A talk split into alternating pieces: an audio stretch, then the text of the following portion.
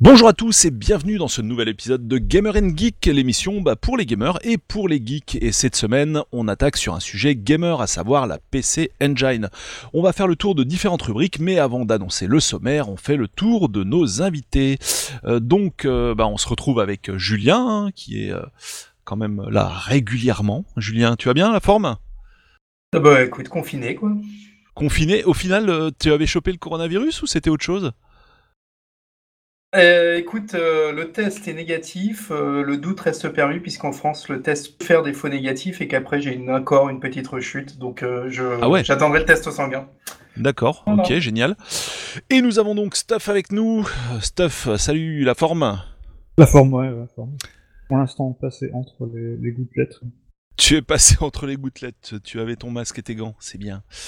Euh, eh bien, donc, euh, concernant le sommaire, on va commencer par les origines de la machine. Ensuite, on va passer donc au hardware pur. Puis, on va voir un petit peu, on va faire le tour des différents modèles, parce que la gamme est quand même euh, un peu compliquée, on va dire. Hein. C'était d'ailleurs difficile à décoder à l'époque. Ensuite, on va voir pourquoi la PC Engine est importante, enfin cette gamme. On va aussi faire un petit tour du côté de la France, en bah, faisant un petit état de la situation dans notre bon vieux pays, euh, comment se distribuer la PC Engine, euh, qui l'avait, qui en parlait exactement dans les magazines, donc ça c'est ce qu'on verra dans cette rubrique-là. Et puis on va finir par le problème avec la PC Engine, parce que bah il y avait quand même des petits soucis avec euh, cette gamme, et on verra quels sont ces soucis dans cette dernière petite rubrique, puis nous, ne, nous nous quitterons vers de nouvelles aventures. Donc on attaque avec notre tout premier chapitre, à savoir les origines. Qui se sent de m'en parler? Je vais peut-être commencer. Donc, la PC Engine, elle est sortie. Euh... Alors, c'est une console qui a été euh...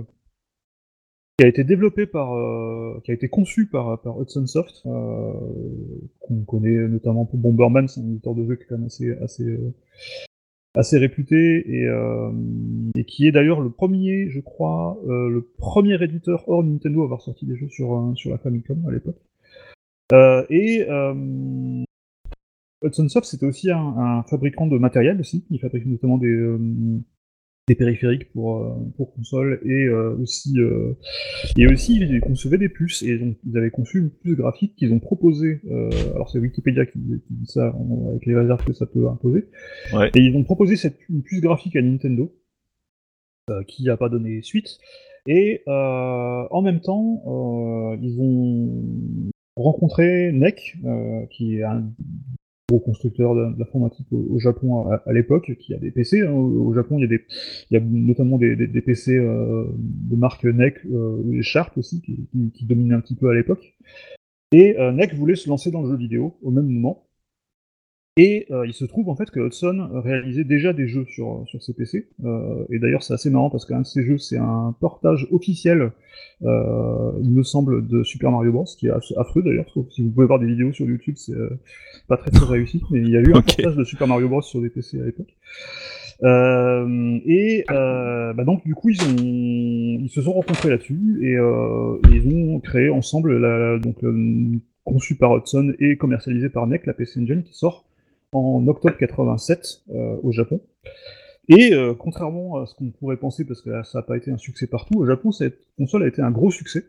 Et euh, même en 88, c'est toujours selon Wikipédia, alors j'ai pas vérifié plus que ça la source, mais il, se serait vendu plus de, de, PC Engine que de, de Famicom sur l'année 88. C'est quand même pas, pas, rien, c'est quand même une console qui est assez intéressante pour cette, cette raison, euh, ce succès, euh, on verra par contre aux États-Unis, c'était pas du tout la même chose, et en Europe, c'est encore un peu différent. Voilà un petit peu pour le, background euh, de la console. Si tu veux ajouter ouais, ouais, ouais. En fait, Hudson Soft, c'était un, plus ou moins une boutique du PC. Et, c'est pour ça eux se sont mis à développer des softs en fait à la base pour, pour montrer ce qu'on pouvait, pouvait faire avec les ordinateurs. C'est comme ça qu'ils se sont lancés dans le jeu. Et effectivement, ils ils avaient créé une, puce une graphique qui se mettait bah, un peu comme euh, les, tu vois, le, les, cartes FX, euh, les Super FX qu'il y a eu sur la, sur la Super Nintendo. Euh, c'est ça, ils voulaient rajouter de la patate parce qu'ils trouvaient que la Famicom n'était pas assez puissante. Et c'est mm. pour ça qu'ils ont voulu ensuite créer leur hardware. c'est qu'ils voulaient bah, quelque chose d'un peu plus costaud. Mm. Et du coup, bah, effectivement, ils ont trouvé NEC qui a répondu présent pour concrétiser ce projet.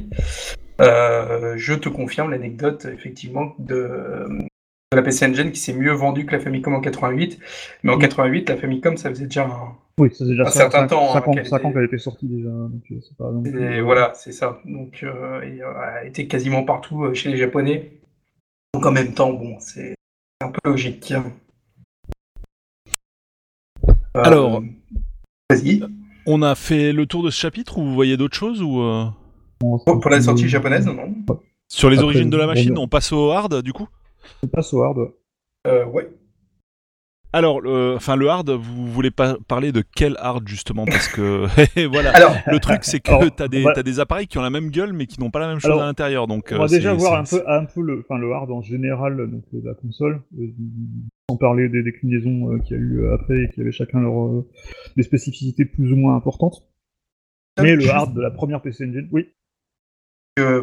Juste pour comprendre, comprendre en fait, c'est que quand la machine est présentée, dès le départ, elle est présentée comme une sorte centrale d'un écosystème de machines qui viendront se greffer. Et dès le départ est prévu qu'il y aura des modules complémentaires. Donc c'est pour ça qu'on a cette impression de, de plein de rajouts, mais c'était vraiment le concept de base. C'est pas une chose qui, tombé de nulle part.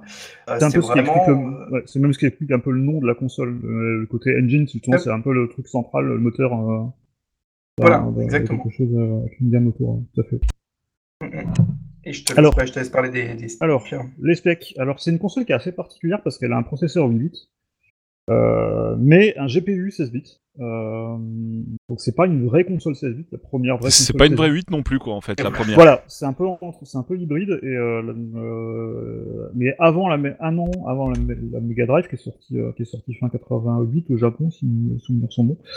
Bah elle avait déjà des jeux elle avait déjà du coup ce GPU qui permettait des, jeux assez inédits pour l'époque. Elle avait notamment je crois une palette de couleurs qui permettait d'afficher 32 couleurs parmi 512, ce qui était beaucoup plus que ce que c'est pas, pas forcément euh, beaucoup plus que ce qu'on avait par exemple notamment sur un Atari ST ou un Amiga chez nous, mais par rapport à une NES ou même une Master System, c'était complètement, euh, complètement inédit.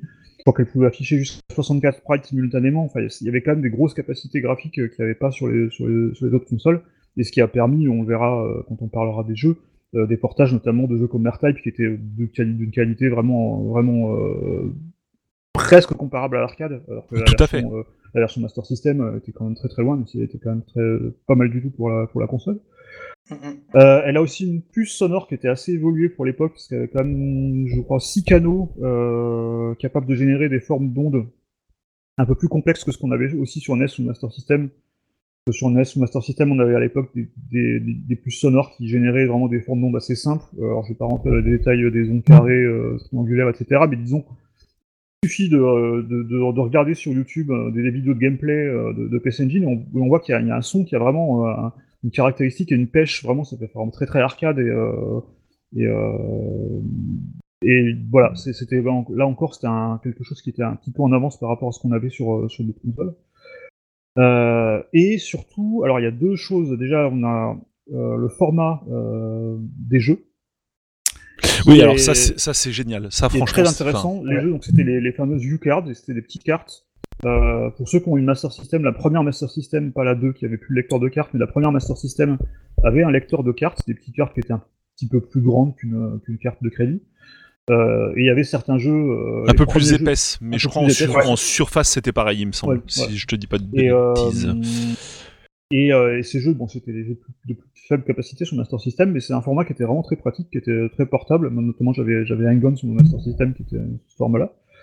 Et, euh, et, du coup, c'est euh, un avantage, ça, ça, aura un avantage beaucoup, ça aura un avantage plus tard, puisque euh, ça va permettre de faire notamment une portable qui pourra lire les jeux de la, de, de la console. Tout à fait.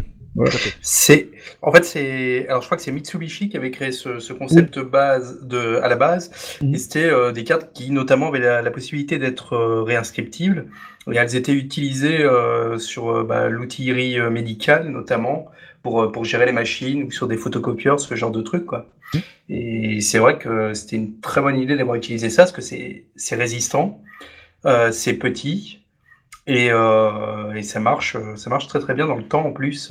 Mm, mm. vraiment, c'est top ça. Et puis c'est vrai qu'il faut se replonger dans le contexte de l'époque. Aujourd'hui, on a des cartes qui sont très fines, notamment sur Switch, mais c'était déjà le cas sur DS, quoi, par exemple. Mm. Mais à l'époque, une cartouche, c'était quand même un bœuf, quoi. Donc ah, quand tu voyais les, tu voyais les cartes de la bah, PC Engine, c'était génial, quoi. Ouais, mais en au Japon, quand tu regardes une cartouche de Famicom, c'est quand même beaucoup plus petit. C'est vrai. vrai. Ouais, c'est plus petit. Ouais, mais c'est quand même pas plat, quoi, ah, en oui. fait, tu vois. Ah, oui, voilà, c'est En plus, du côté de l'Occident, on y reviendra plus tard avec la version américaine de la PC Engine, il y avait ce côté qu'il fallait faire les choses plus grosses parce que pour faire des l'air plus puissantes. mais euh, ça. Voilà. Euh, donc voilà, ça c'est une particularité de la console. Et l'autre particularité, c'est aussi bien sûr que c'est la première console grand public à avoir disposé d'un add-on CD-ROM. On pouvait euh, acheter un lecteur CD-ROM. Euh, voilà. Le fameux CD-ROM ROM, euh, comme on l'appelle. et qui, bah, qui a ouvert hein, aussi des, possibilités avec des, genres de jeux qu'on avait, enfin des genres de jeux, notamment des RPG qui étaient, qui avaient des, cinématiques beaucoup, plus intéressantes que ce qu'on avait sur, sur cartouche, des musiques au format CD. Enfin, on y, on y reviendra plus tard avec les jeux. Et tu peux expliquer le CD-ROM-ROM en fait parce qu'effectivement c'était toujours écrit CD-ROM avec euh, au carré après le ROM dans l'appellation. J'ai appris très récemment d'ailleurs moi quand on disait CD-ROM-ROM j'avais toujours dit CD-ROM carré ou CD-ROM 2. Alors le, le, nom en fait est assez simple, hein. c'est que mm. NEC avait développé déjà un module qui s'appelait CD-ROM pour des PC. D'accord. Du coup c'était la, la, deuxième euh, version du, du module CD-ROM, mais là pour la PC Engine, d'où le CD-ROM-ROM qui va encore évoluer par la suite. D'accord. Ouais, alors donc effectivement, ce fameux CD-ROM euh, qui était là uniquement, euh, qui ne rajoutait pas de puissance du tout. Alors, si. Si, si, oui. Ah, ça, c'était pas juste du stockage ou euh... C'est un peu plus compliqué que ça. Bon, on verra ça peut-être dans les différents modèles, quoi, du coup, voilà. sans mais, euh, mais par contre, il y, a quand même une chose qu'il faut rappeler, on y reviendra plus tard, mais la, PC Engine est une console qui était de très petite taille, et le lecteur CD-ROM était à peu près de la même taille, et du coup, il y avait une espèce de petite mallette dans laquelle on mettait les deux, en fait, euh, mm et côte à côte, euh, l'interface était, assez, assez marrante. Ouais, euh, je, trouvais ça assez euh, pas, pas très esthétique puisque tu avais le lecteur CD-ROM qui était blanc. Et la machine qui était grise, quoi. Alors, la, la, première, la, première, était blanche, la, première était noire. La blanche, après, il y a eu l'accord graphique qui était, qui était, qui était on, on verra plus tard avec ces modèles. C'est le super CD-ROM qui est gris. Voilà. Le, le CD-ROM ROM. et par contre, il est blanc. Mais dans la petite valisette, qui est la, la unit, là, euh, ils se mettent côte à côte et ils sont blancs. Les deux sont blancs. Les deux, les deux étaient blancs. Effectivement, effectivement, quand on mettait par exemple l'accord graphique à côté. Oui, si tu mets l'accord, là, c'est plus blanc à côté, quoi, tu vois. C'est ça. Euh, ah oui. Euh, et alors l'autre particularité de la console, dans l'autre sens un petit, c'est-à-dire que c'est une console qui n'avait qu'un seul port manette.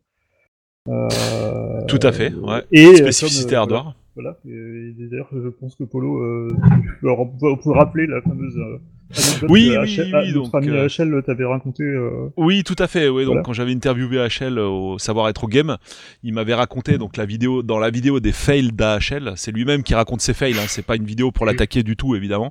Euh, donc dans la vidéo de ses, ses pires fails, il raconte que bah, lorsqu'il a réalisé le test de Bomberman, euh, il n'avait qu'une seule manette de brancher dans la console et euh, donc la conclusion de son test, c'est bon bah voilà, le jeu il est sympa, mais mais en gros il est passé complètement à côté de l'essence du jeu puisqu'il n'a pas du tout vu qu'il y avait de mode multijoueur, puisqu'en fait, lorsque tu ne branchais qu'une manette dans la console, le menu multijoueur n'apparaissait pas dans le jeu.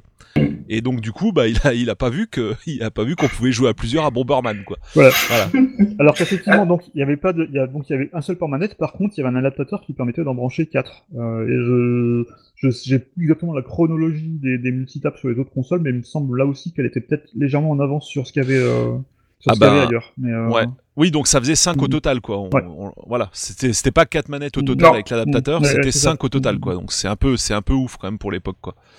Euh, je suis bah pas sûr là, parce que comme tu le branches sur le port manette, non, il y, a que 4 joueurs. Il n'y a que 4. Ah, c'était 4 au, final, ouais. Ouais, est-ce que t'es.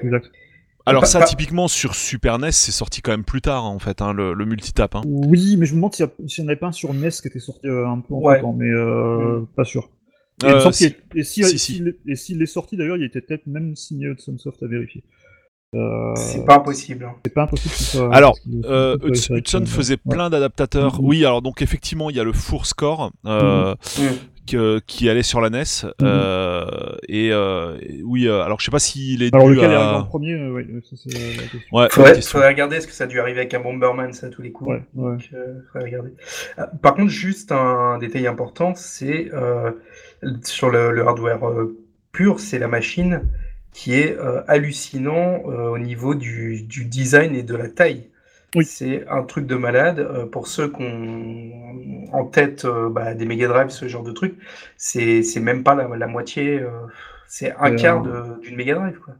C'est un, gros, un gros Discman presque. c'est ça.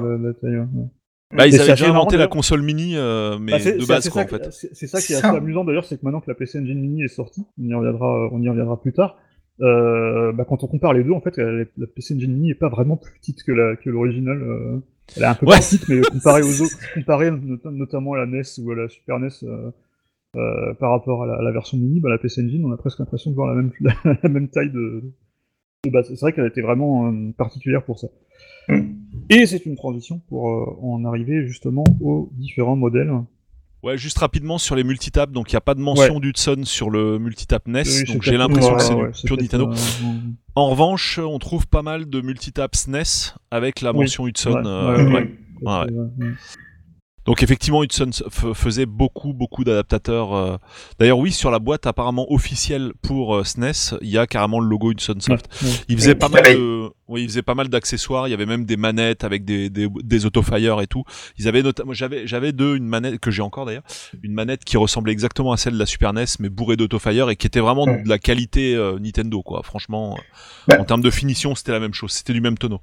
Je, profite juste, euh, là comme tu parles justement du logo, donc le logo d'une Sunsoft c'est une petite abeille. Tout à fait. Et c'est donc pour ça que les petites cartes euh, les de jeu les... s'appellent les bicards. Exact. Euh, comme l'abeille. Ah, bien vu. Voilà. Exact. Très intéressant. Bonne anecdote. ok, donc on passe à la suite. Oui, on va passer au, hmm. au, modèle. C'est-à-dire aux différents, aux nombreux modèles de, de la. Effectivement, la gamme était pas forcément évidente à, décoder, hein, donc ça, c'est, ça fait pas. Alors après, il y, a beaucoup de modèles qui se sont succédés, donc euh, c'est pas forcément euh, des trucs qui étaient concurrents entre eux. Mais c'est vrai qu'il y a eu, il y a eu quand même pas mal de déclinaisons de cette console. Donc la première, bon, c'est la PC Engine euh, la, de base, donc qui était, qui était petite, qui était blanche. qui avait une manette à, deux boutons. Mm. donc ça, c'est la version japonaise. Et euh, lorsque euh, NEC a voulu sortir sa console euh, aux États-Unis, euh, on fait une enquête, des enquêtes marketing comme ça se fait. Et ce qui est apparemment revenu du, des enquêtes, c'est que le public réagissait mal à cette petite taille, parce qu'une petite taille, c'est un peu aux États-Unis, c'est un peu synonyme de, de puissance limitée. Et donc du coup, quand ils ont sorti la TurboGrafx, qui était le nom euh, américain de la TurboGrafx 16, voilà. Euh, le 16 est important, parce qu'il fallait faire croire aussi que c'était une 16 bits, alors que c'était, comme on l'a dit, c'était pas vraiment complètement le cas, mais comme, il y avait la Mega Drive qui sortait en même temps sous le nom de Genesis, donc il fallait bien euh, être en face. Et donc la, la, la TurboGrafx 16 est euh, assez énorme par rapport à... Alors là, par contre, c'est le contraire. La, la mini, j'ai vu une vidéo de YouTube de la TurboGrafx 16 mini. On a l'impression de voir un tank euh, par rapport autres euh, ce qui est assez, assez drôle. Et donc, ben, c'est une grosse console pleine de vide, parce que la carte n'est pas plus grande que, que celle de la console originale. on dirait, en fait, on dirait qu'elle a été étirée sur le côté, en fait, qu'ils ont, qu'ils ont photoshopé euh, pour l'étirer, pour la faire plus longue, pour la faire plus large que, que l'original. Elle est dégueulasse. Voilà. c'est Comme, beaucoup de choses euh, d'ailleurs sur, euh, sur le marketing de, de, de aux États-Unis, notamment oui. la de jeu qui était, qui était absolument atroce. Ah oui. Euh, en revanche, la TurboGrafx 16 avait une, une petite nouveauté qu'on verra après sur les autres euh, consoles, c'est qu'elle c'est la première du coup officiellement qui a eu le, la manette avec les, les petits, euh, les petits boutons turbo euh, intégrés. Ouais, mmh. Autofire. Voilà, les petits Autofire intégrés. Euh, ah, je, je, pense aussi qu'elle était en sortie vidéo, elle n'était plus en prise antenne, parce que le premier modèle exact, de PC Engine japonaise est en prise antenne. Exact, et d'ailleurs, je crois que c'est des, des, un des changements de l'accord graphique qu'on va Oui, c'est le... oui, oui, complètement. Voilà, voilà.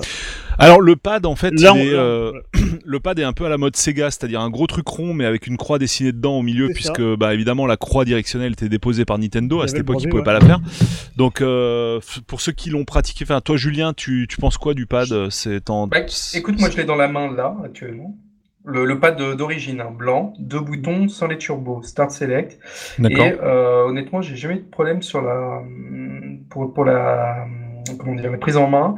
Mm. Euh, elle est plus agréable que celle de la NES, qui est beaucoup plus tranchant, beaucoup plus carré. D'accord. Là, elle est légèrement, elle est plus bombée, elle est plus arrondie mm. sur les bords. Ouais. Ça descend légèrement sur le haut.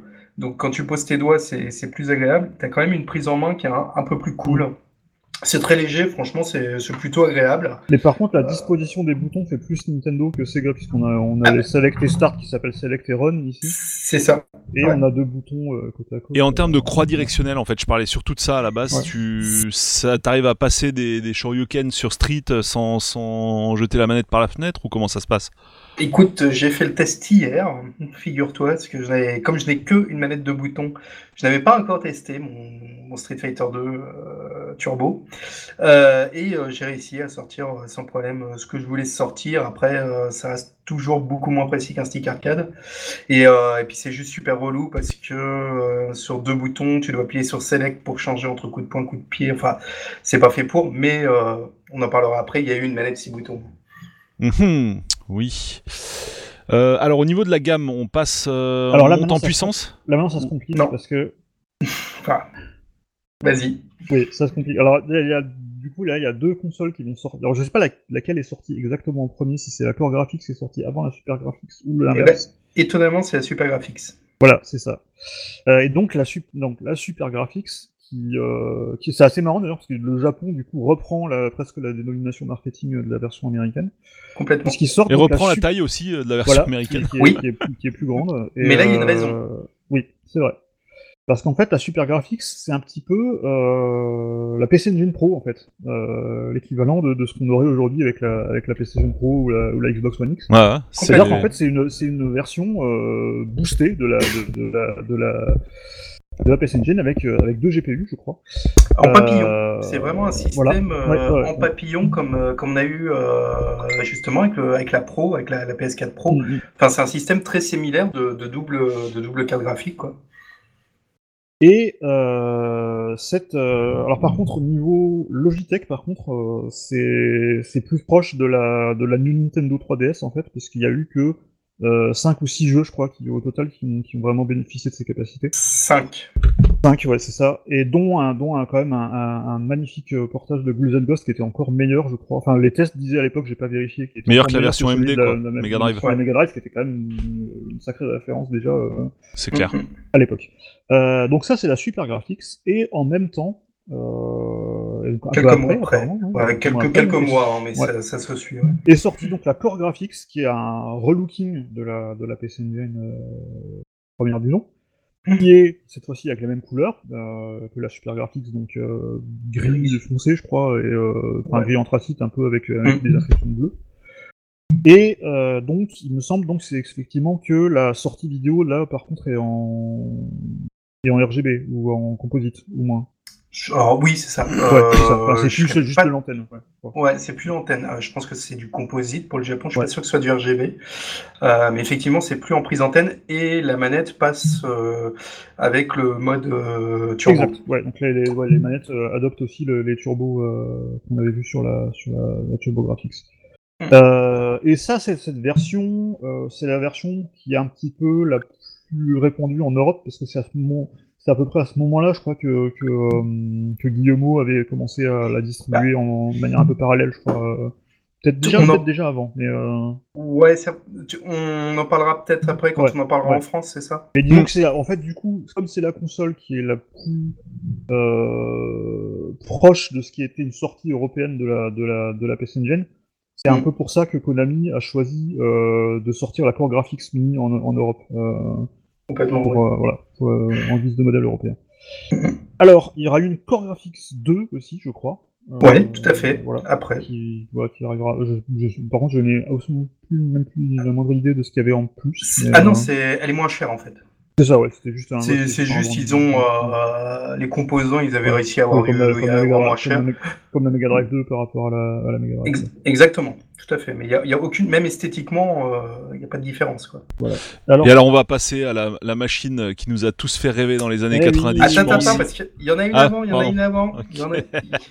ah, il ouais, y en a une que j'ai pas notée, oui, c'est vrai. Oui, il y, en a, ouais. y en a une qui est, qui est sortie pour les enfants en oui. forme de navette spatiale qui n'est pas compatible avec le, les CD-ROM et oui. qui s'appelle la Shuttle. La Shuttle, ouais. Voilà. La shuttle.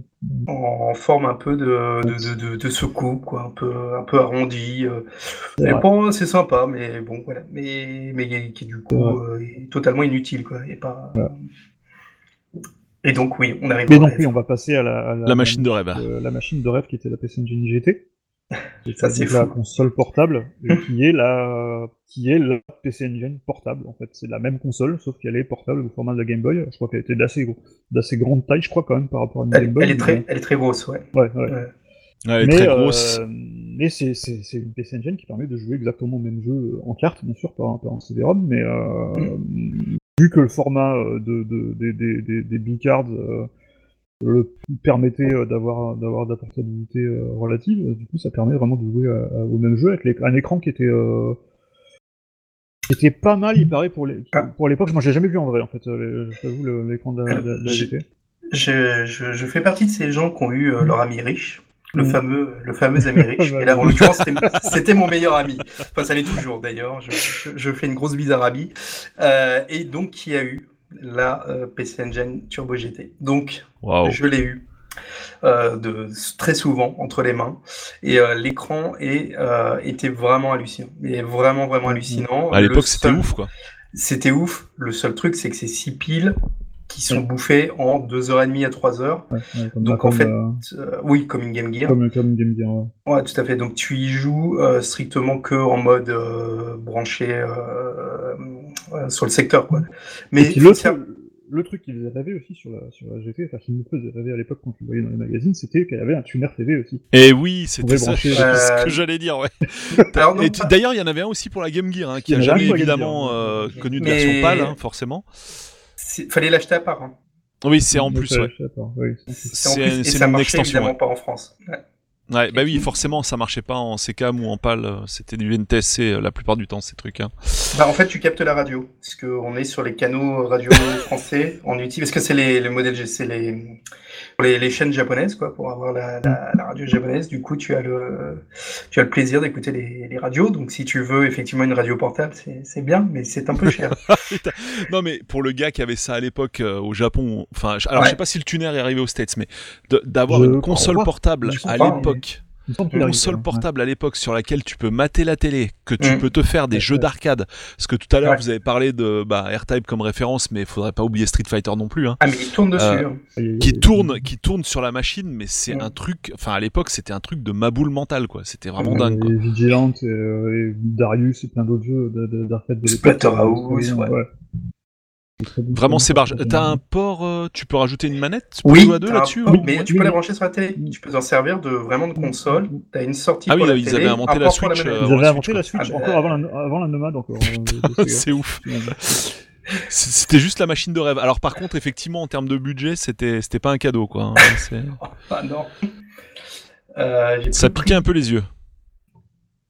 C'est quoi C'est 700 800 euh, je crois, ouais. en euros en... ouais. On est on est à euh, là j'ai plus le truc mais on est à 3 4 000 balles euh, de toute façon ouais, euh, je pense. D'autant plus que là pour le coup elle a vraiment jamais été à ma connaissance distribuée réellement en France. Hein. Je pense qu'elle a été que qu'importée là ouais. 1,5 million mais la version sortie, japonaise. Elle est sortie, ouais, elle est sortie aux États-Unis, par contre. Euh... Oui, sous le nom, euh, enfin dessus, ouais, tu as bien le TurboGrafx 16. Euh, elle est sortie au Japon, euh, aux États-Unis, ouais, ça c'est sûr. Ouais, c'est, c'est vraiment, c'était, incroyable cette machine. Vraiment mmh. incroyable. Mais il y aura eu mieux après. Hein. Il y aura mieux encore après, ouais. Ouais, euh, tout à fait. Alors, plus, plus dans la gamme portable, pour le coup, mais... Non. Ah si, il y, en a une, il y en a une un peu entre les deux qui est... Transportable. Oui, donc le prix, alors pour rappel, le prix en France, donc quand elle a été importée, euh, importée pardon, en janvier 91, fallait compter 2000, 2500 francs français. Ouais, voilà. C'est une Neo Geo. Donc voilà, c'est ouais, encore plus cher qu'une Mega Drive, encore plus cher qu'une PlayStation même, parce que la PlayStation était à 2000 balles quand elle est sortie. Et en 92, donc à peine un an plus tard, elle passe à 1400 1500 balles. Donc t'as perdu 1000 francs. Oui, mais ils ont tout bradé en fait à la fin. C'était le moment où il fallait en acheter une. Ah ben là vraiment. non, mais tout, ah, la vache. Tout, acheté là. Même les jeux étaient bradés. Hein. Guillemot a tout bradé sur la fin. Je, oh je pleure là aujourd'hui, je pleure. Ah bah oui, oui, oui, là, oui, rétrospectivement, ça, ça fait mal quoi. Ouais, ouais. Alors, Parce que je pense que ça doit se vendre plus cher que le neuf de l'époque aujourd'hui, hein. bien plus cher. C'est 400 à 600 euros. Surtout, ouais, si la machine en bon état, quoi. Et puis en plus, euh... avec les, frais derrière pour, euh, pour l'écran, euh, L'écran, tiens, c'est le son qui pète. Ah oui, ah oui. c'est pas comme la, la Game, la Gear, je crois. Ouais, là. Ouais, ah oui, la Game Gear, l'écran, il, il, avait du mal. Ouais. La Game Gear, c'est carrément presque un mini, un mini tube cathodique qu'il y avait dedans. C'est encore. Un... Oui, c'est exactement, ouais. C'est assez, assez, fou l'écran de la Game Gear. Euh, donc ensuite on passe à euh, presque une gamme. Alors j'ai mis que là, moi j'avais j'avais mis que la première, mais après il y a donc la PC Engine Duo qui est sortie. Oui et qui a intégré le lecteur CD-ROM. Donc c'était une seule console du coup euh, qui avait le qui avait le lecteur de carte, le lecteur CD-ROM. Et euh, ce qui est assez fou quand je revois la, quand je revois le visuel. Mais en fait, le visuel, il ressemble trop à l'Amiga CD32, quoi. C'est un truc de ça. Ça ressemble à l'Amiga CD32, puis ça fait déjà très euh, Air PlayStation presque. Ils avaient une, ils avaient une avance de, de malade en fait, ces gens, quoi. Au niveau, ah design, là, c'est vraiment très très, très très épuré et très très proche de ce qu'on verra des années plus tard. Oh. En fait, l'intérêt, donc il y a le, le CD-ROM sort. Mm. Ensuite, il y aura encore une évolution, c'est le Super CD-ROM. Et pour faire marcher ça avec ta PC Engine, il fallait que tu utilises une, une carte complémentaire, une new carte complémentaire qui, qui rajoutait de la, de la mémoire. Mm, il y avait besoin d'un peu plus de mémoire pour faire tourner les jeux. Et l'avantage de quand la Duo-R sort, c'est que tu n'as plus besoin euh, de ces cartes-là, sauf en fin de génération avec l'arcade card. Mais, euh, mais du coup, voilà, tu n'avais plus, plus besoin de ça, euh, tout était euh, regroupé. Et le super CD-ROM qui, qui, était sorti après, c'est celui dont tu parlais, Polo, qui se met vraiment là pour le coup à l'arrière de la machine, comme si. Le manche, le, manche le, manche console presque. Ouais, exactement. Ça fait vraiment ça. Tout à fait. ouais, tu dis stuff pour la duo. Euh, donc ouais, après pareil, il y, a eu plusieurs déclinaisons de, duo, duo, R, qui sera moins cher avec quelques trucs, quelques options en moins, le bloc CD, de ce genre de trucs, et la duo RX qui euh, a l'avantage de sortir elle avec le pad 6 boutons directement. Ah, c'est ça. ça. voilà, pas de 6 boutons, bah, ouais on va pas se mentir quoi. C'était euh, principalement pour Street Fighter quoi à l'époque hein. ça c'était l'argument numéro un quoi. Bah c'est que pour ça mec ah si non euh, bah non. Si c'est que pour ça. Enfin si ça rajoute un troisième bouton en, il faut savoir que cette console hein, donc faut bien comprendre que mis à part euh, la ah zut j'ai plus le nom avec toutes ces gammes la celle qui a eu que 5 jeux la, la super graphique. Ah, mis à part la super graphique il n'y a pas eu d'évolution hardware en dehors d'un rajout de CD-ROM, de la, de, la console. Et donc ça veut dire que sur cette petite console sortie euh, en fin des années 80, les mecs, à la fin de vie de la machine, en rajoutant une carte, te font tourner des jeux Neo Geo. Oui, exactement. C'est vraiment barjo, franchement. C'est un truc de dingue. C'est voilà, c'est imaginez votre votre NES, votre Nintendo, et vous jouez à Fatal Fury dessus. Euh, là où la, Super Nintendo euh, galère tout autant, euh, les portages n'étaient pas terribles. Hein. je veux dire, la, Super Nintendo elle, ou la Mega Drive galérait tout autant à faire tourner des jeux Neo Geo. Hein. C'est vraiment barjo. D'ailleurs, en parlant de la Neo Geo, ça me fait penser un peu, enfin, le, parallèle est, que tu fais, en fait, j'ai un deuxième parallèle à faire là-dessus. C'est quand tu regardes les premiers jeux Neo Geo et les derniers, euh, t'as l'impression qu'on a passé trois générations sur la machine. C'est vraiment rigolo. Euh, t'es 30 de 30 mégas, tu passes à 650 Ouais, mais même en termes, enfin, t'as l'impression qu'en termes de puissance, enfin bon, après vu la taille des cartouches qu'ils avaient, je pense qu'ils mettaient aussi du hard dans les cartouches, quoi. Carrément, ils devaient pas se faire chier. Elle est, elle est conçue comme ça. Ouais, c'est ça. La Neo Geo est conçue pour avoir le, une partie du hard euh, et euh, les, les, bus d'information sont plus rapides. Et deux, as deux cartes dedans.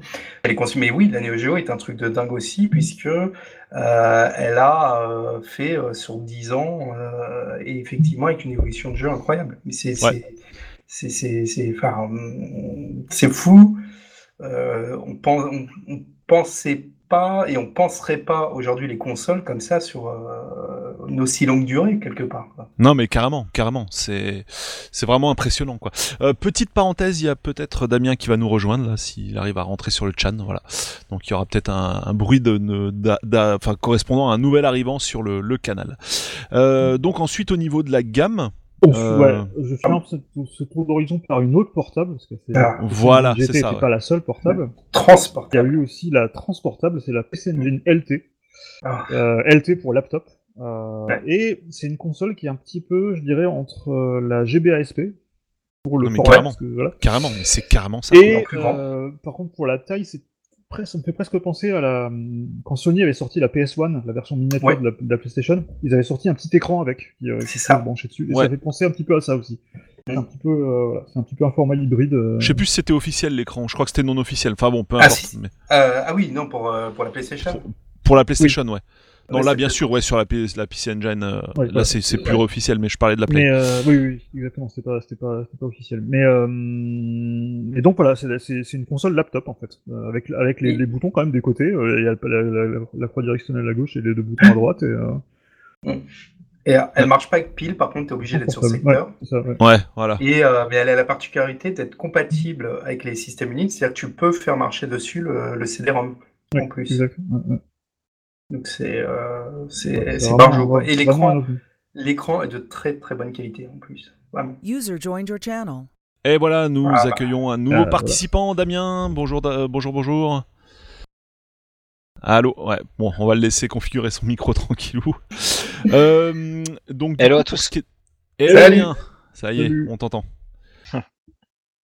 Alors on en était donc euh, sur euh, la gamme et on est en train de refermer donc le chapitre de, la gamme avec la PC Engine LT. Euh, donc la, version portable qui était, bah, je pense, la dernière version portable. Elle est sortie après la, la GT en fait, celle-là. Et tuner intégré là pour le coup. voilà, exactement.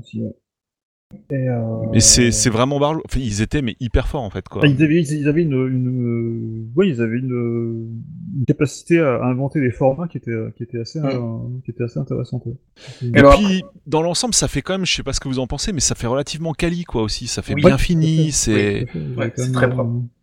Ils, ils, ont sorti aussi deux enfin il y a eu c'est pas eux mais il y a eu deux trucs un peu à part. Mec avait sorti une, un ordinateur qui était euh, directement, qui incluait une, PC Engine euh, sur lequel tu pouvais brancher une manette. Euh, avec un écran. un peu l'équivalent de ce qu'on a eu avec le Mega PC. avec la Mega Drive, ouais. Exactement, tout à fait. Et avec un écran de super, super bonne facture.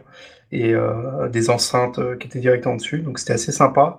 Et Pioneer avait sorti à l'époque du vidéo CD un lecteur de Maboule qui avait la particularité d'avoir une sorte de de, de, de trappe entrée sur lequel tu peux mettre des, des, modules. Et donc dessus, tu avais un module karaoké, un module PC Engine, donc tu branches et du coup, euh, tu, tu, peux jouer avec ta PC Engine. Enfin, tu as le port U-Card et tu mets ton CD dans le, dans le lecteur CD. Et euh, un module Mega Drive qui te permet de, du coup, de jouer avec les cartouches Mega Drive. Et du coup, tu as le Mega CD inclus vu qu'il tourne sur le, sur le lecteur. Euh, ouais, c'est un truc de malade ne regardez pas les prix. Hein. J'ai été vérifié aujourd'hui. Ah, ça fait mal. le lecteur est à 700 balles, on va dire, minimum. Et un truc Mega Drive à 400. Et le truc euh, NEC qui est quasiment introuvable, le module NEC, il a 800, 800 balles. 800, 800 euros, euh, dollars. C'est barjo, quoi. On a déjà on a déjà parlé, mais je vais vraiment réinsister sur ce point. Moi, c'est ce format de jeu, pour moi, c'était mais le futur, quoi. Mm. C'était, mais je veux dire, même quand le CD est arrivé, je trouvais que c'était plus futuriste encore que le CD, quoi. Je veux dire, le, mm. le CD, tu pouvais pas le mettre dans ton portefeuille, quoi. Là, t'avais vraiment ton jeu sur ta carte. Enfin, c'était incroyable, quoi. D'ailleurs, on en a pas parlé, mais c'était vendu dans des boîtes de, de, de CD. De CD, tout à fait. Et ça faisait super quali, quoi. Non, mais c'est, mais carrément, quoi. C'est, ça faisait rêver ce truc, quoi.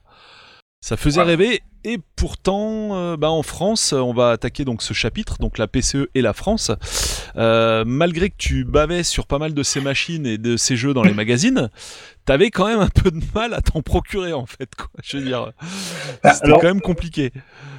Alors effectivement, au, début, en fait, elle enfin moi, la première fois que je, je me rappelle d'avoir entendu parler de cette console, c'était quand euh, Euh, même à l'époque, dans, c'est dans, un magazine numéro de Tilt, et je crois que c'était, je crois que c'était HL qui avait fait qui avait fait cet article et euh, qui parlait de la boutique qu'il a distribuée à l'époque, qui était Shoot Again, qui était une, ça. Euh, voilà.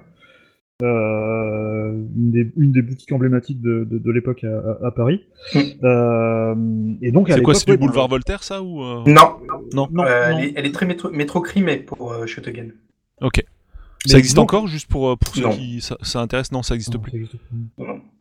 Et euh, par contre, effectivement, c'est euh, c'est eux qui ont commencé vraiment à importer euh, des consoles. Et puis en fait, quelque part, c'est ça, c'est exactement la, la, PC Engine. C'était un peu la, la première console euh, qui a lancé un petit peu la, la mode des, des, imports, en fait, parce que des imports de des, imports de jeux sur NES ou sur ou sur Master System, déjà c'était impossible parce que les formats de cartouches étaient complètement différents. Mais il n'y en avait pas vraiment en fait. L'import n'existait pas à cette époque-là, hein, clairement. Et, ça n'existait pas. C'est arrivé avec la PC Engine et plus tard avec la, avec la Mega Drive quand elle, quand elle est sortie au Japon aussi. Euh, et donc, pendant longtemps, donc la console est, est, était disponible vraiment que dans, parmi, par ces boutiques.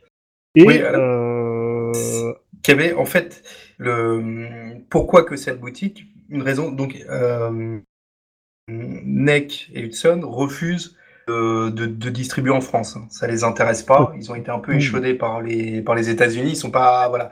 Et en fait, euh, Shootegen va s'allier à une boutique allemande et va obtenir de passer par un revendeur euh, enfin taïwanais ou un truc comme ça, pour obtenir euh, un certain nombre de consoles.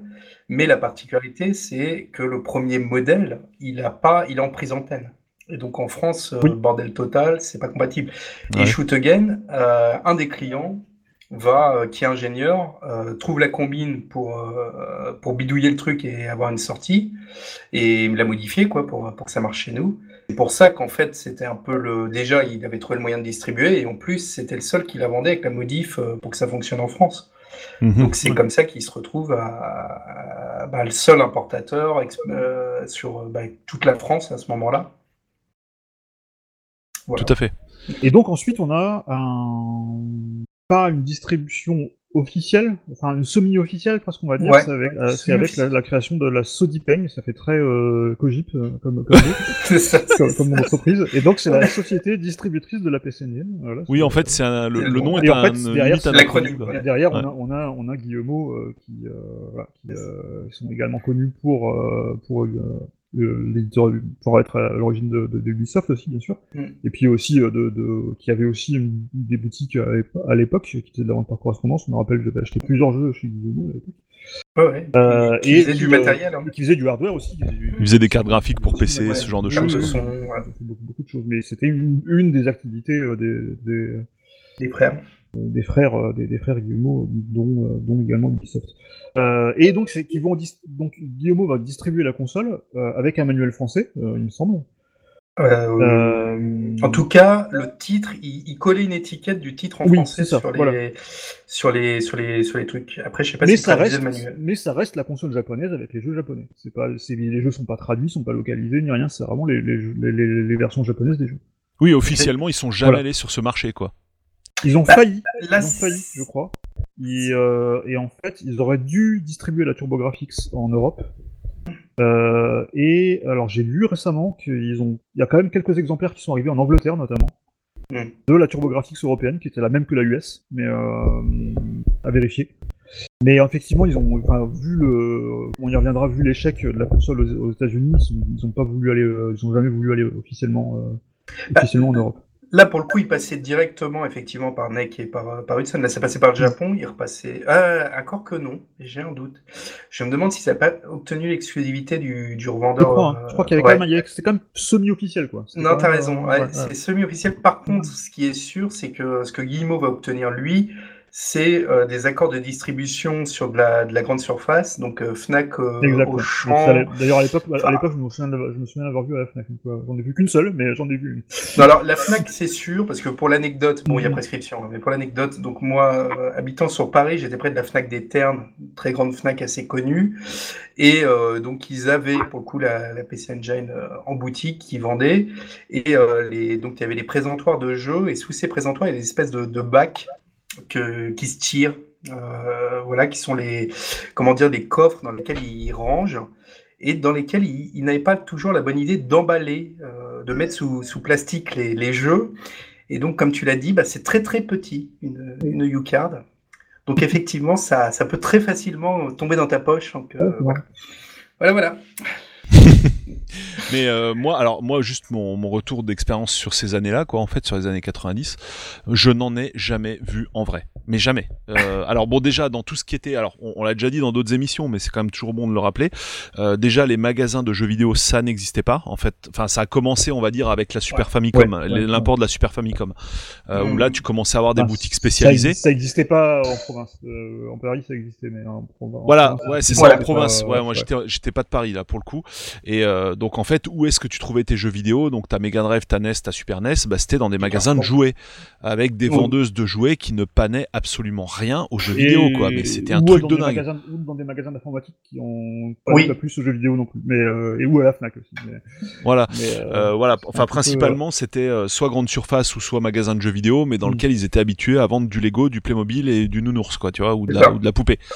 donc du coup, s'ils étaient mais totalement, même même les vendeurs spécialisés dans les magasins de jouets ne comprenaient rien aux jeux vidéo quoi. Mais c'était euh, pour eux c'était juste un écran qui tournait derrière eux euh, avec un Mario Bros euh, qui avec la rolling demo dessus et ça, ça s'arrêtait là quoi. Vraiment ils étaient ils étaient assez nuls.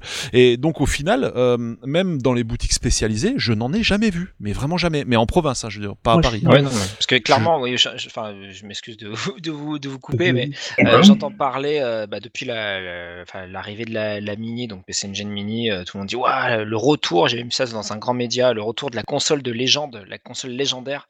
Euh, concrètement, c'est un média français qui dit ça. Euh, voilà, euh, c'est pas une console qui a été beaucoup beaucoup vendue, voire même il y a peu de personnes, je dirais, au niveau des, des joueurs français, y compris qui étaient nés à cette époque-là, qui la connaissent parce qu'elle était quand même euh, assez peu vendue. Euh, elle a mmh. fait euh, la plupart de son de sa reconnaissance au Japon et que quand elle arrivait en 90 à la Fnac et à Auchan, c'était 1700 francs, un truc comme ça, avec un jeu. Mmh. Donc un peu plus de 150 euros si je dis pas de bêtises. Et euh, même plus de, voilà. Et, euh, et, clairement ça n'a pas fait ça pas fait de vague quoi. Donc euh, c'est à dire que elle, s'est éteinte elle était à peu près à 1000 francs en 91 et en fait il y a eu la Super NES qui a juste tout nettoyé à partir de 92 chez nous. Et c'est vrai mais je suis passé je, suis passé à deux doigts d'en acheter une j'ai failli vraiment en acheter une moi moi je enfin encore une fois j'en ai jamais vu une seule donc je pouvais même pas l'acheter quoi. Mmh, mmh. c'était même dans les boutiques spécialisées euh, d'import de, Super NES, enfin donc du coup de Super Famicom, parce que la Super Famicom, voilà, ça s'appelait pas la Super NES au, Japon, ça s'appelait Super Famicom. Euh, même dans ces boutiques-là, je, me souviens pas d'en avoir croisé, mais j'étais assez curieux de ça. Nintendo, Sega. Ah, c'était Nintendo Sega, basta quoi en fait. Hein. Mais j'étais très curieux d'en voir une parce que ben, c'est vrai que HL en parlait très souvent dans, dans Console Plus ou d'autres mags. C'est ça, en fait. Euh, ça m'a, ça ouais, enfin, il y avait pas que lui, hein, d'ailleurs, il y en avait beaucoup. Enfin, JM Destroy aussi, tout ça. Mais c'est un peu la console de l'élite, quoi. Les gens qui avaient accès bah à l'import, qui étaient sur Paris, on va, bah dire les choses clairement. Hein. Euh, et comme de, comme de par hasard, la plupart des médias étaient justement sur Paris, donc euh, eux avaient accès à, bah voilà. cette console. Mais pour nous autres en province, en campagne et tout ça, comme moi, franchement, c'était inaccessible. Ah bah, très clairement. Hein. C'est, si tu veux, faut pas non plus sous-estimer le, le, succès d'estime qu'elle a eu, parce qu'effectivement, les magazines parlait beaucoup, parce qu'il y avait quand même des très très bons portages et des très bons jeux dessus. Et euh, bah, malgré tout, pour une console qui est quasiment pas distribuée, sans publicité, euh, qui n'est qu'une console d'import, elle a eu quand même des ventes sur la France qui ont, existé. Elle a eu une vraie présence. Mm. alors que euh, elle doit se battre contre deux géants. Et alors, à, l'époque, deux géants qui, en termes de communication, ont vraiment, vraiment tout bouffé. Quoi. ah bah, rouleau compresseur, c'est clair. Donc, voilà. Alors, après. T'aurais des, des chiffres de vente, France, ou je les ai pas euh, Non, j'arrive pas. Bah, c'est je pense que c'est confidentiel, mais par contre, concernant le succès d'Estime, j'ai aucun doute là-dessus. Hein. Même, même pour ceux qui l'ont jamais vu et jamais eu, euh, tout le monde à cette époque-là savait que c'était vachement bien, en fait. Enfin. Ouais. Peut-être pas au niveau d'une Super NES, mais que c'était pas du tout de la merde, quoi. C'était même de la NES, hein, je veux dire. Euh, enfin, euh, à cette époque-là, euh, la, la, NES, en tout cas en Europe et, aux US, c'est quelque chose qui a, pour le coup, c'est une console légendaire parce que c'est ce ah qui a, ça, ça a relancé vraiment le, le, le, monde des, des, des, des, mm. consoles de, surtout, surtout dans le salon. Des... En, voilà. En, France, ça l'a lancé tout court. Hein. oui, ça l'a lancé effectivement. Donc, bah. donc pour coup, voilà, pour moi, la PC Engine, c'est une super euh, machine, après avec les différentes déclinaisons qu'il y a eu, mais c'était pas un truc qui a été durablement euh, palpable au quotidien fin d'année 80-90 en France. Non, point de vue, c'est simplement ça que je cherche à relativiser. C'est non, mais pour dire à ceux qui nous écoutent et qui n'auraient pas connu ça, au moment où nous on a, enfin, on a connu la console, on pouvait même pas y jouer. Enfin, comme mon cas, c'était le cas aussi de Polo. Voilà, pour remettre les choses dans leur contexte. Oui, ouais, mais c'est vrai que par contre, euh, le succès d'Esteam, non, là, il n'y a pas de doute. Hein. Enfin, euh, même, même si j'en avais pas approché, comme je disais, euh, c'est quelque chose. Enfin, je savais que c'était un bon produit, quoi, quelque part. Mhm. Mais je savais aussi que c'était inférieur à de la SNES, quoi. bah, c'est oui et non, parce que elle a un catalogue qui est autre. Et malgré tout, bah, elle est inférieure. Non, si t'aimes si aimes le, le shmup, bah, elle est supérieure. Ah oui, tout à fait. Euh, oui, en fonction des styles, je suis d'accord. Euh, c'est quand même en France, c'est euh, quasiment 70% du, du catalogue auquel on a eu accès nous. Donc c'est la console du shoot. Hein, ouais, alors attention, quand je dis ouais, quand je dis inférieur, je précise juste, je parle uniquement techniquement. Hein, je parle pas du tout de, c'est pas un mm. jugement de valeur sur les jeux ou quoi que ce soit. Hein. Je, je, voulais dire juste techniquement. Voilà. Après, c'est vrai, c'est vrai que j'ai évidemment pas la même relation puisque moi à ce moment-là, je suis sur Paris et que euh, j'ai euh, en bas de chez moi une boutique qui fait de l'import et qui l'a. Donc euh, pour moi, elle, était, elle, faisait partie entre guillemets de mon quotidien. Ouais, tout à fait. Ouais. mais voilà, c'est c'est vrai que c'est un peu cas à part. je dis pas hein, parce que je trouve quand même qu'il y a beaucoup de magazines qui ont mis en avant que la sortie de la Mini était très intéressante parce que c'est une console que notre, que notre génération, c'est autour de 40 ans, ont beaucoup connue, mais n'ont jamais eu ou n'ont jamais touché. Bah, c'est ça, bah, c'est exactement ça. Ah bah tout à fait. Exactement. C'est pour ça que je l'ai commandé, je l'ai commandé Day One. D'accord, c'est raison. Euh, c'est pas tant qu'on a pu l'avoir et qu'on a eu un affect particulier. Alors j'entends bien qu'il y a des personnes qui ont pu l'avoir et tant mieux pour eux, c'est cool. Euh, mais c'est plus de se dire un truc qu'on n'a pas eu, c'est un peu comme la Neo Geo. Enfin, je sais pas si vous avez une Neo Geo, mais moi j'ai toujours rêvé d'avoir une Neo Geo. C'est c'est pareil. Là, euh, là j'ai voilà. toujours mon ami riche, moi. Hein, le copain, j'allais en avoir une.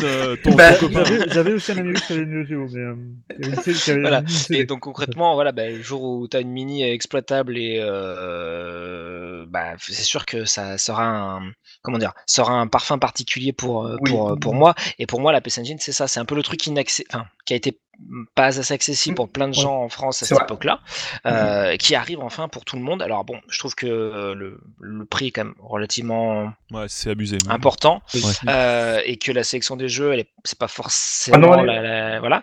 Elle, est pas mal. Hein. Elle est pas mal apparemment. Hein. Elle est bah, ouais, je trouve qu'il manque des petits trucs quand même. Il manque, des choses, mais elle oui, mais elle est très variée. Elle, elle montre bien. Je trouve qu'elle euh, elle arrive à montrer les différentes générations. Euh, elle montre vraiment l'évolution, l'histoire, et elle a quand même les très gros titres euh, qui, qui, coûtent une blinde aujourd'hui et qui sont très durs d'accès. Donc, je, trouve, honnêtement, je trouve qu'elle est pas mal. Et a priori, ils ont l'air de dire que l'émulation et tout ce qui est menu est très bien fait. Ouais, ouais. Non, ça pour coup, là, ils ont assuré. Alors, on rappelle aussi que si la Mini a le design de la Core, euh, le, pour le coup, elle embarque les jeux de tout, tout l'héritage, quoi, en fait. Hein. Euh, il y a juste une petite. Oui, oui, tout à fait, mais il y a une petite différence de line-up euh, entre États-Unis, Europe et Japon. Oui, euh, essentiellement dû au fait qu'il y a des RPG qui n'ont jamais, jamais été traduits, donc ils seraient injouables. Hein. Il y a, je crois qu'il y a Salamander sur la version US et Europe, pas sur la version japonaise, un truc comme ça. Mais euh, effectivement, la sélection. Par contre, il y a quand même beaucoup de jeux qui sont en double et des jeux qui sont pas traduits sur la sur la. Et il y a des jeux CD-ROM et tout ça. Et à, l'inverse, il n'y a pas de, Final Match Tennis, il n'y a pas Super Volleyball. Euh. Mais par contre, par, contre, il y a des jeux de toutes les consoles, y compris de la Super y compris, y compris de la Super Oui. il y a le, fameux Saphir. Ouais, ouais, ouais. Et pareil, du coup, on parlait de la, France. Euh, il faut dire que là, bah, par exemple, pour la, pour la Mini, si jamais vous succombez, il n'y a aucun jeu en français parce que c'est vrai qu'on tape sur, facilement sur les jeux sur les sur les mini Nintendo et de Sony en disant ah les jeux sont pas tous en français. Bah là c'est pas ils sont pas tous là il n'y en a aucun qui jamais en existé. Bah là il y a, il y a, a eu de localisation voilà, euh, c'était pour dire que à qui, cette époque -là, qui, était déjà, qui, était déjà rare à l'époque même sur Mega Drive ou sur Super NES mmh. c'est ça à cette époque là donc les localisations étaient assez rares euh, et donc bah, dans ce contexte là bah, voilà cette console euh, bah, n'a pas connu de jeu francisé on va dire. Non non ok oui mais en fait, c'est euh, non, je, je, reviens juste sur les différents modèles euh, design de Mini. Euh, nous donc on a la Core et les Japonais ils ont la. Euh... La, la Ouais, mais c'est chiant ça. Moi je préfère la blanche. J'aurais bien voulu la blanche. Ah, faut commander au Japon. Non mais c'est, en fait ce qui est marrant c'est que c'est pas les mêmes générations de consoles quoi en fait entre les au niveau du design du boîtier je veux dire évidemment à l'intérieur. C'est vrai. C'est vrai. À l'intérieur, la sélection est la même, mais c'est comme s'ils sortaient une NES Mini pour pour la SNES en France et puis la Super NES au Japon, quoi, pour la même machine, je veux dire, c'est un peu. ah non, ouais, mais il n'y avait pas de différence technique. Non, non, la, la graphique, c'était vraiment, la, c'était vraiment la PC Engine. Euh, c'était la, PC Engine avec une sortie vidéo différente. Hein. C'était vraiment la, même, la même console. Et, techniquement, c'est pareil. Hein. Et okay, okay. pas, les, les, Américains, ils se tapent leur tank dégueulasse. Oui, non, ça, ouais, ça j'ai vu Turbo Graphics, le truc tout lait. Et... Ah ouais. ouais. Juste pour faire ma stock, pour, pour assurer. Euh, ouais. Effectivement. Exact. C'était le cas de la Lynx aussi. J'avais entendu récemment que la Lynx en fait était pleine de vie. Très vite. En fait. Alors qu'elle était gigantesque. Euh...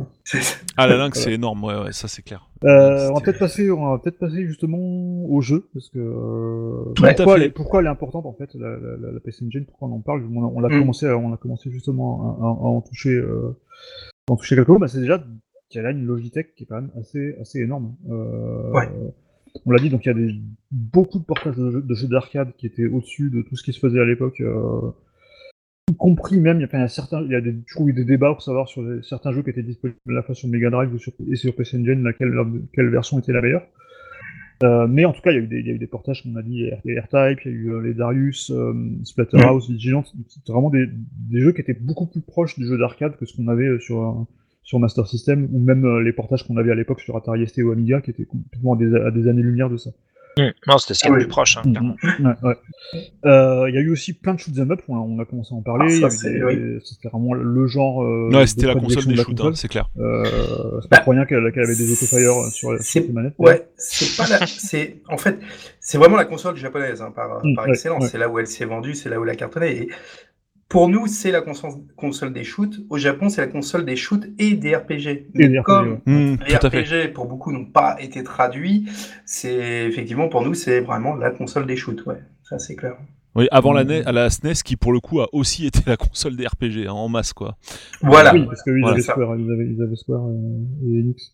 Ouais, il y avait, y avait pas mal de. Euh, et donc, il y a eu beaucoup, beaucoup de JRPG, euh, beaucoup en CD-ROM notamment. Euh, oui. Oui, oui, parce que ça permettait de rajouter beaucoup de cinématiques, euh, de, d'animés, et ça, les Japonais ont raffolé.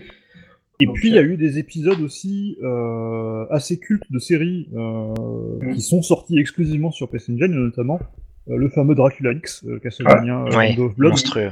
Il y a eu un portage dégueulasse hein, sur, euh, sur Super NES.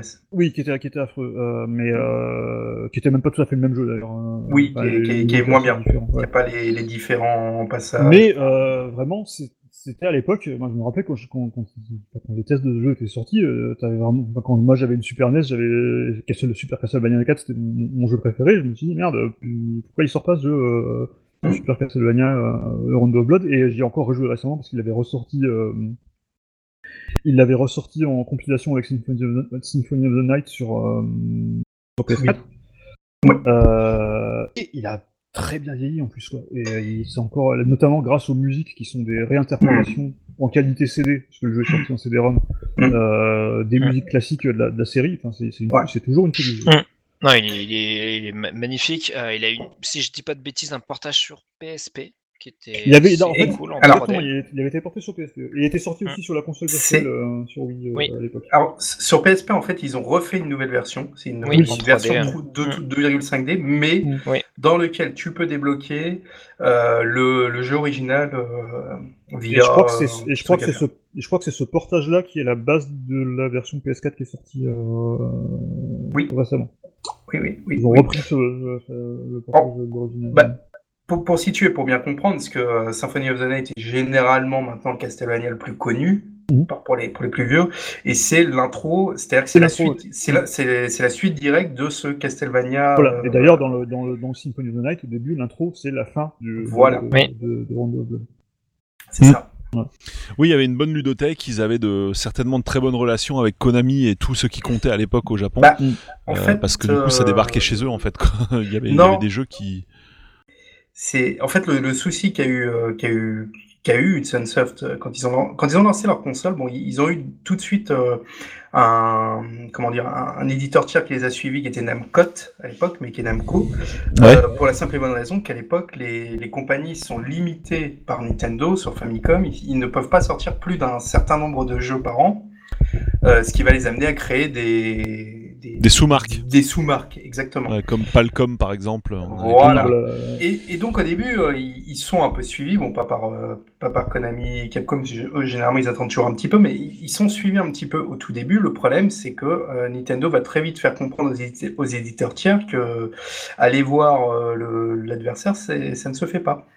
Et comme à l'époque la Famicom, c'est quand même, ça domine le marché, finalement, euh, mais comme euh, tout comme la Neo Geo, hein, c'est des consoles qui euh, n'ont pas eu tant que ça d'éditeurs tiers sur leur. Ils en ont eu, mais pas des gros en fait.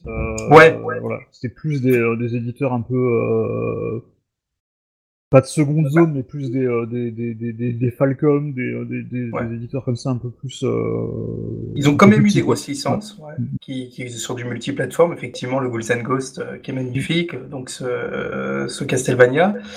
Et il y a aussi une autre particularité, c'est qu'à l'époque, Sega autorise de faire le, le transfert de ces jeux mais euh, pas. Alors parfois, faut, faut changer euh, certains trucs. Donc euh, les Wonder Boy, euh, c'est pas les mêmes persos. Enfin, il y a des, petits trucs qui changent. Mais il y a différents. Il y a le Shinobi est sorti dessus avec un. Il y en a des. Il y en a des très. Il y a, il y a eu un des meilleurs Space Harrier à l'époque où oui. c'était encore impossible d'adapter Space Harrier de manière vraiment fidèle. Mm, mm. Il y avait un des meilleurs, un des meilleurs portages de Space Harrier et d'Outrun aussi, je crois qu'il y en avait un qui était pas Oui, aussi. alors par contre, là, ouais. l'Outrun, c'est pas, pas terrible. Ah non, non, non, Outrun, effectivement, c'était pas, c'était pas, je crois que c'est Afterburner, je crois que c'est Afterburner qui était pas, qui était pas vilain, je crois, sur, euh... Oui, oui, oui. oui, Bah justement, ouais, la... mais, effectivement, il y, a eu Golden Axe aussi, il y a eu Alter Beast. Oui, alors là, il y a des vraiment dégueulasses pour le coup. Oui, celui-là, par contre, était horrible. ouais, c'était un peu, pour moi, c'était un peu, alors même si je l'ai pas eu, quoi, mais euh, vu de loin, comme ça, au travers des magazines, c'était un peu la première euh, mini borne d'arcade à domicile, quoi. Ouais. Parce que, bah, t'avais R-Type, euh, t'avais, euh, bah, t'avais Street Fighter, bah, t'avais certains jeux de Sega, etc.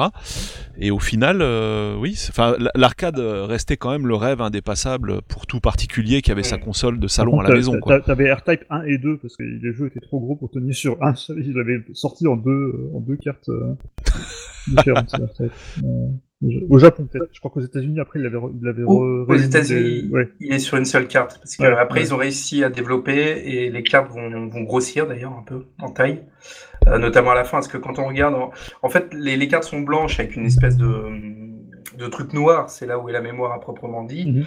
Et quand on regarde les premières, la bande noire est toute petite, et sur un Street Fighter 2, euh, c'est ça prend la moitié de la carte, quoi. Ouais. Donc, euh, et c'est l'avantage aussi, ils ont pu faire progresser la mémoire euh, dessus. Mais euh, oui, elle a eu des, des portages exceptionnels, et elle faisait tourner les shoots ben, sans aucun ralentissement parce que euh, n'avait pas une grosse mémoire à proprement dit, mais elle avait une très très grosse mémoire euh, vidéo. Et donc, elle arrivait euh, pour ce type de jeu, elle était vraiment taillée pour ça. Donc, c'est mm. un, un, truc de fou, quoi. Tout à donc, fait. Hmm? Donc, malgré ça, alors au Japon, ça a été un grand succès, comme on l'a dit. En Europe, c'était un petit peu particulier parce qu'il n'y avait pas eu beaucoup de, de... Ouais pas une vraie sortie officielle. Bah, D'après Wikipédia, la, la, France est le seul pays dans, laquelle, dans lequel ça a été distribué officiellement. En fait. Oui, voilà, c'est ouais. un peu, oui, voilà, un peu la, la, sur Deeping, c'était un peu l'exception. Mais aux États-Unis, ça a été un échec. Euh, mm. Pourtant, aux États-Unis, donc, elle est sortie officiellement avec un relooking absolument affreux. C'est peut-être une partie de... qui explique cela. Et les euh, jaquettes et les jaquettes qui étaient, qui étaient absolument hideuses. Euh, je vous conseille. Enfin, ils sont souvent cités dans le, parmi les, les, pires jaquettes de tous les temps. Ah, euh, mais il faut le redire. Au, au, côté du bah, Megaman. Euh, ouais, quel que soit le marché, hein, précisons-le, hein, puisque les jaquettes ouais. changeaient selon les marchés. Exactement. Mais là, c'était, on avait droit à des trucs pas terribles de partout, quoi. Ah oui. Bah, NES c'était pareil, Master System, j'en parle pas. ah oui, Master System, oui. Ah, Master, System, Master System, ça, ça battait tous les records, quoi. C'est particulier. C'est presque de l'art, Master System, c'est de l'art, en fait. C'est de l'art abstrait, en fait. On n'a pas compris. euh, donc voilà, donc aux États-Unis ça a été ça a été un échec, mais pourtant ils se sont quand même accrochés puisque la PC, on l'a dit, la PC Engine GT est sortie sous le nom de Turbo Express, donc ils ont mmh. sorti la portable, et la Duo aussi est sortie sous le nom de, de Turbo Duo. Voilà.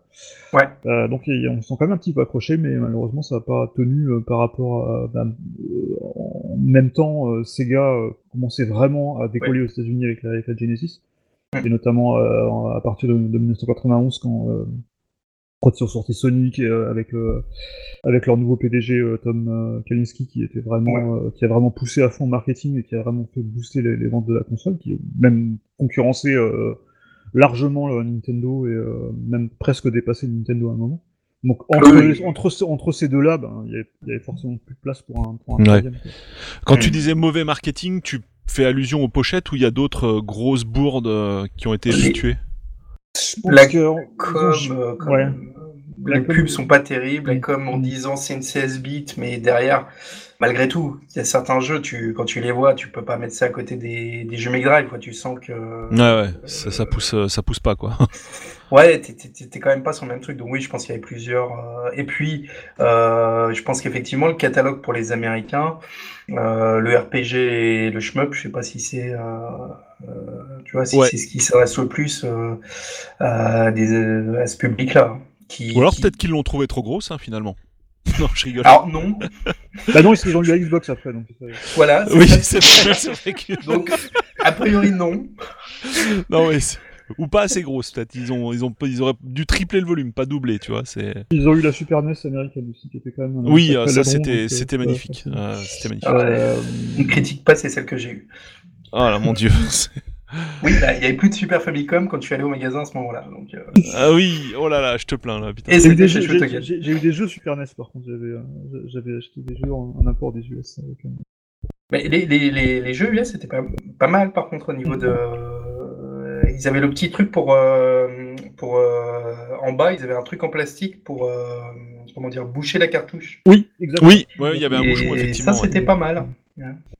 Mais bref, voilà, on sort un peu du, du, du, sujet. Et donc aujourd'hui, bah, on peut redécouvrir un peu la, la, PC Engine, ou pas, parce qu'en en fait, elle est sortie, la mini, mais euh, grâce à notre ami euh, Covid, 19. Euh, la production avait été retardée. Euh, mm. Alors maintenant, ça commence à arriver, mais juste au moment où ça arrive. mais ensuite, euh, grâce à notre ami Emmanuel Macron, du coup, Amazon est, est, bloqué, quoi, est à l'arrêt. voilà. pas, que, pas que Emmanuel Macron, mais, mais voilà. Bref, en tout cas, y a, ah. on est dans une situation un peu compliquée. Non, c'est un travail d'équipe. La console est sortie, mais pas sortie, et comme elle est disponible exclusivement sur Amazon. voilà.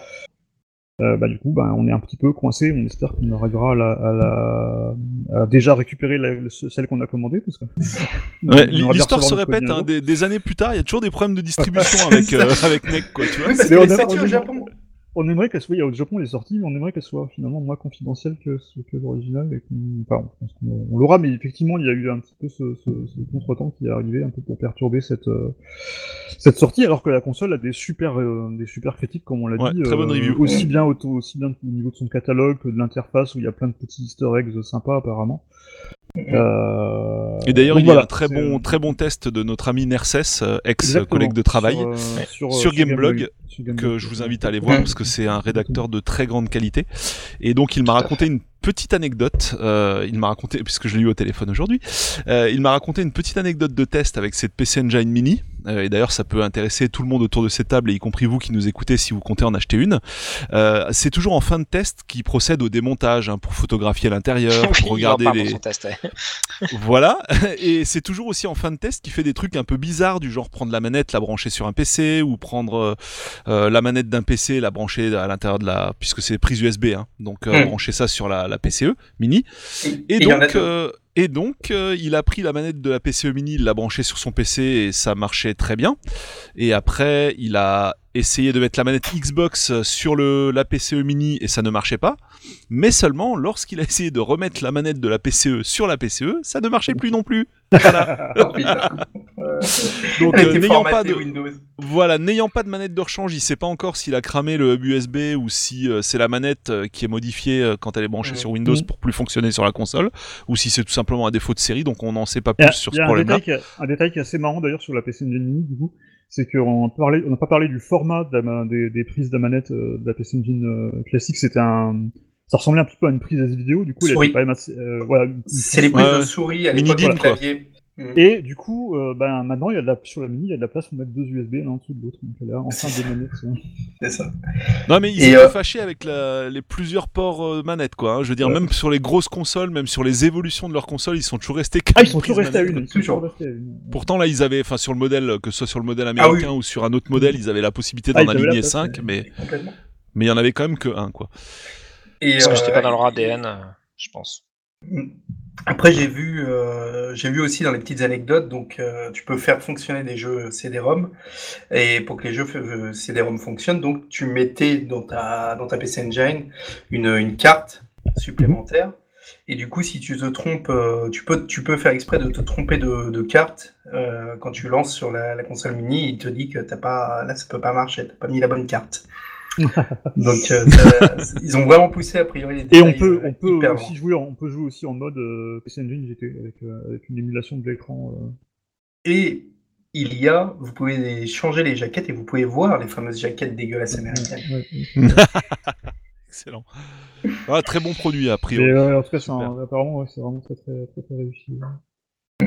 Mais là pas pour l'instant, on est Voilà. On attend. Bon, bah on va passer au dernier chapitre qui est le problème avec la PCE. Alors on va, on va pas parler des problèmes avec la PCE mini, ça on vient de les passer en long, en large et en travers, mais on va parler vraiment de la vraie machine, en fait, de la vraie gamme. Euh, bon bah déjà, je pense que c'était plus ou moins clair. Quand, enfin, justement, c'était plus ou moins pas clair quand on a abordé la, gamme dans son ensemble. Euh, le problème, c'est déjà la gamme, quoi, en fait. Hein. C'est, on, ne comprend rien à cette gamme de base. Euh, c'est, imbitable. Il y a en même temps, en même temps, c'est au Japon qu'il y en a eu plus et c'est au Japon qu'elle a mieux marché. Donc c'est pas forcément ce qu'il y a. Oui, mais en même temps, au Japon, il y a des Japonais, tu vois. Donc euh, voilà. Mais effectivement, euh, c'est pas. c'est quand on voit la gamme aujourd'hui, euh, c'est presque, comme je disais euh, l'autre jour, c'est presque aussi complexe que, que les, les différents Wonder Boy, Monster World, et Monster Land, et Monster Lair et tout ça. Euh, Mais voilà, c'est un peu, ça, ça, paraît un peu, un peu délirant, mais il faut savoir, faut, enfin, faut se rappeler aussi que c'est tout ça est sorti au fil de l'eau sur entre entre 87 et 94 quoi. Donc a quand même il y a quand même un sacré, un sacré laps de temps entre tous ces, entre tous ces modèles. Mais c'est clair que ça a pas dû, notamment peut-être aux États-Unis, c'était un peu plus le problème, mais euh, euh, mais oui, c'est sûr que c'est euh, c'est pas une console qui a su euh, se renouveler, et puis, euh, et a, qui a, enfin c'est une console aussi qui a pas su s'internationaliser, contrairement. Tout à fait. Contrairement à, à, à, Nintendo et Sega qui ont au moins réussi à s'imposer chacun sur un, sur un continent. Euh, Nintendo peut-être plus, euh, plus aux États-Unis qu'en Europe dans un premier temps, mais euh, finalement en Europe aussi. Sega a énormément marché en Europe, aussi bien qu'un Master System qu'avec la Mega Drive, et, et aux États-Unis avec la, avec la Genesis. Ah ouais. Ils ont tout cassé à un moment, entre 92 et 93, c'était les rois du pétrole.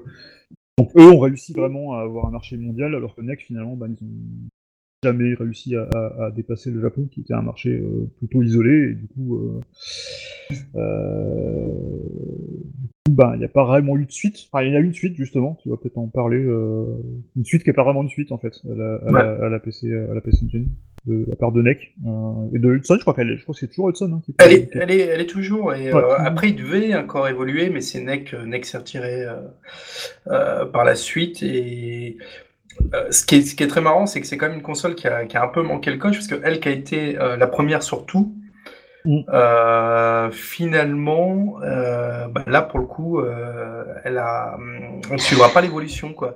Et surtout mm. l'évolution de la 3D. Complètement passée à côté. Euh, parce que parce que à ce moment-là, il faut pas oublier que à côté de la 3D, euh, ce qui cartonne, c'est euh, le full motion vidéo mhm. et, et, que beaucoup pensaient que l'avenir du jeu serait plus dans le full motion vidéo que dans la 3D. Hein.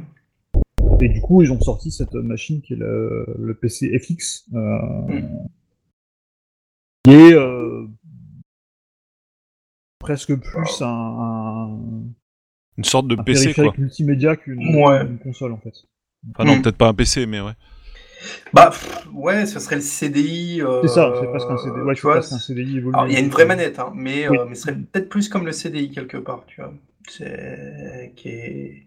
On est plus ouais sur du jeu interactif que euh, que euh, il y aura pas, il y aura moins le côté euh, jeu euh, qu'auront Sega avec la Saturn et, PlayStation. T'es vraiment là, t'es sur du RPG, des trucs en full motion vidéo, des trucs un peu coquins parce que t'es au Japon. voilà. Enfin ça, ça a été vraiment l'écueil de pas mal de constructeurs de prendre le CD pour pour en fait un robinet à vidéo qui font des jeux quoi. Oui. Mm-hmm. Bah, c'était le cas avec 3DO. Avec, euh, voilà, 3DO, euh, Road Avenger, le jeu de bagnole que tu avais sur Mega Drive, euh, qui était rien d'autre qu'un film. 3DO, c'est les premiers à faire de la 3D, vraiment de la 3D. Eux, ouais, 3DO, c'était de la 3D quand même, ouais.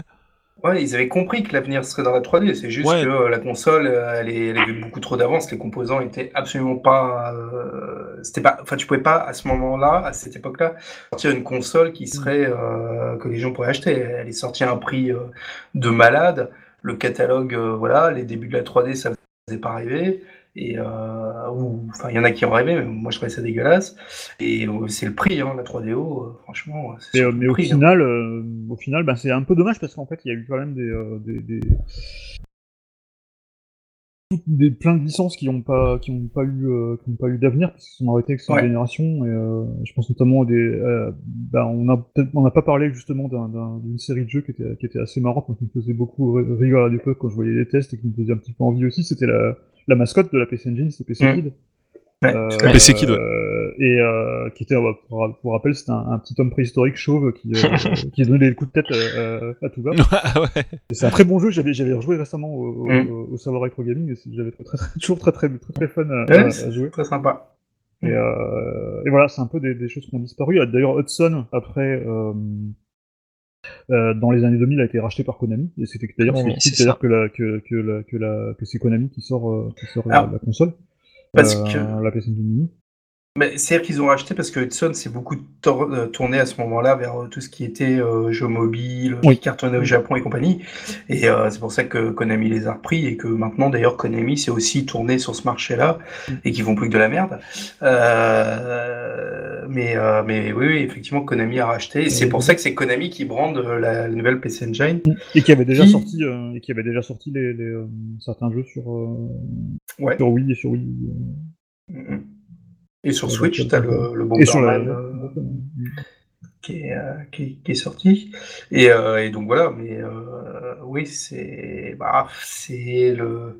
De toute façon, il y a eu ce passage très très compliqué au milieu des années 90 pour tout, strictement tous les constructeurs. Hein. Euh, celui où on a vu 4 milliards de consoles et, et puis bah, il ne peut en rester qu'un façon Highlander et ouais. enfin il en a que deux mais bon, il y en a surtout un, quoi. Mais c'est l'avènement de Sony euh, qui a mis tout le monde à terre. Hein. Et puis je dirais, il y, y, avait aussi un problème avec la gamme. Euh, alors pas avec la gamme, mais plutôt avec leur première machine. Et on l'a dit un petit peu en début, début d'émission, c'est que les mecs avaient vraiment clairement le cul entre deux chaises, quoi. C'était ni une 16, ni une 8, mais quelque part c'est pas bon, quoi, parce que c'est très bon quand t'es face à la NES, mais quand tu bascules de génération, du coup tu te retrouves en porte-à-faux, quoi. Et là la réponse, elle est peut-être pas venue au moment où il fallait, quoi, et ni comme il fallait. Alors, t'as dû avoir une vraie 16 bits euh, quelque part. Euh, voilà, c'est ça. De, ça, quoi. Euh, c'est ça, au lieu, de, au lieu du truc qui fait tourner 5 jeux de plus, forcément, à un moment, il y a un problème, quoi. Là, là ils ont clairement pris les pieds dans le tapis sur, sur la suite, quoi. C'est oui, mais voilà, ça cartonnait au Japon. Le, le, CD apportait ce que les Japonais voulaient à ce moment-là. Euh, tu sais, euh, dans le RPG, euh, quand tu regardes euh, la, série des Dragon Quest qui est la, la, plus connue, et quand tu vois la gueule des Dragon Quest qui vont, des Dragon Quest qui sortiront sur Super Nintendo, ils sont pas, tu tombes pas de ta chaise. Hein. Ouais, ouais, carrément, carrément.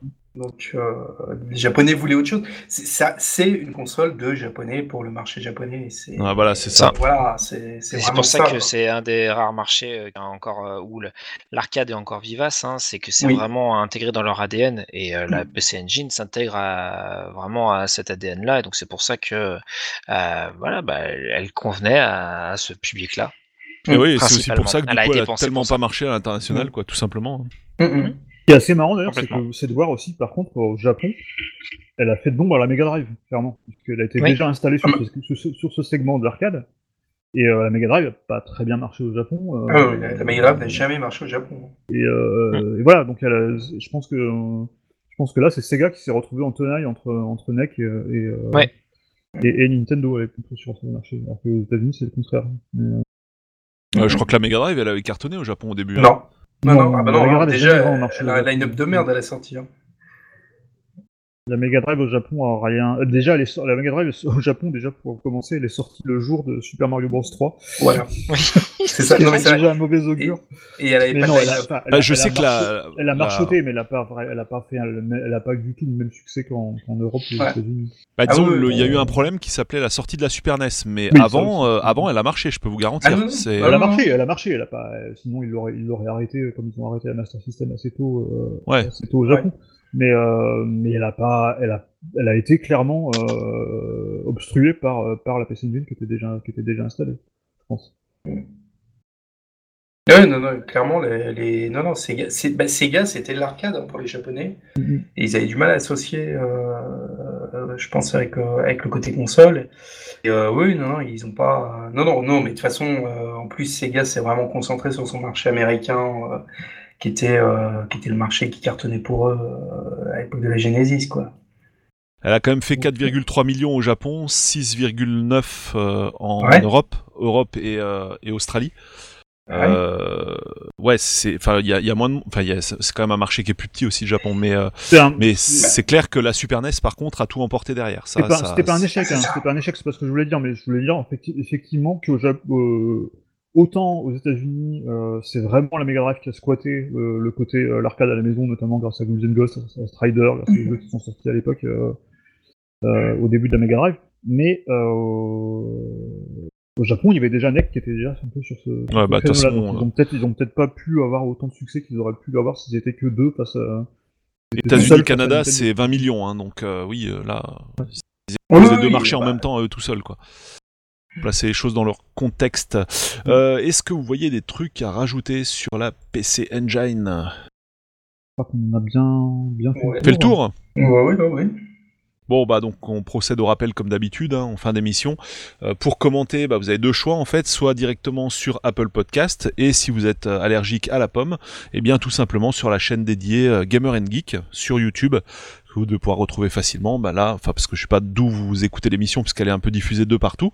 donc là, bah, vous pouvez aussi laisser des commentaires sur les vidéos directement, les vidéos qui sont en fait finalement uniquement l'émission avec une image par-dessus, hein, puisque peut pas uploader juste d'MP3 sur YouTube, c'est techniquement pas possible.